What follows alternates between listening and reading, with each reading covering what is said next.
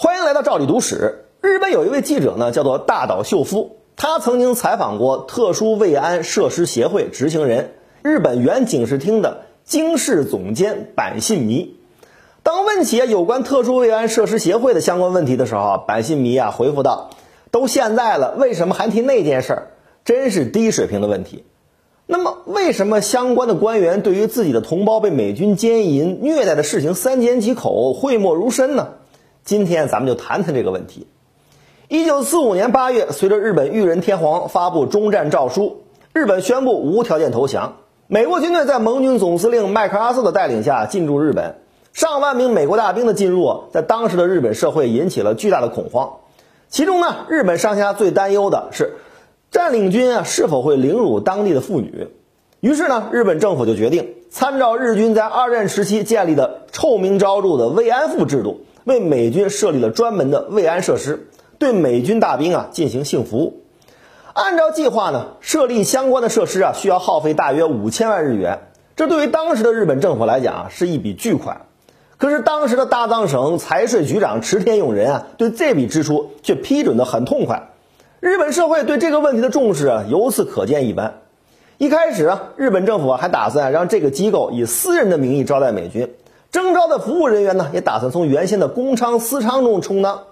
可是，当相关官员与妓院的从业人员沟通的时候啊，妓院的态度一开始是拒绝的。他们的想法也可以理解，毕竟昨天美军还是不共戴天的仇敌，今天就要让女人们满脸堆笑的去服务，感情上也接受不了。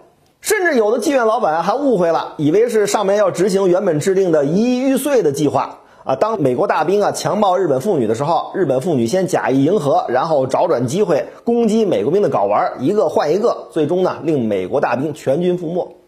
但最终，日本官员还是以天皇的名义说服了相关人员。不管怎么说，特殊慰安设施啊还是开业了。可是麦克阿瑟却没有严肃美军的军纪，以至于很多美军不顾女性的意愿进行强奸、轮奸和虐待这样的情况时有发生。也许在美军眼里，战败国的女人不过是砧板上的鱼肉，随他们摆布。事情讲到这儿，好像日本政府也是被逼无奈。毕竟美军的裤腰带向来很松，在欧洲和韩国都欠下了不少风流债。那日本官员为什么要回避这个问题呢？难道仅仅是因为卖淫行为令他们感到耻辱吗？其实是因为日本政府做了很多昧了良心坑害日本妇女的事儿。首先，慰安妇每天要接待很多的美国大兵。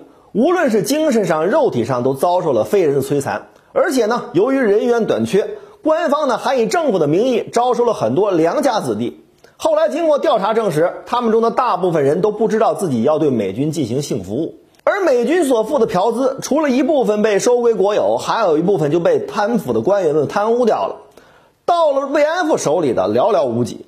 几年后，当慰安设施迫于大洋彼岸的美军家属的压力解散之后。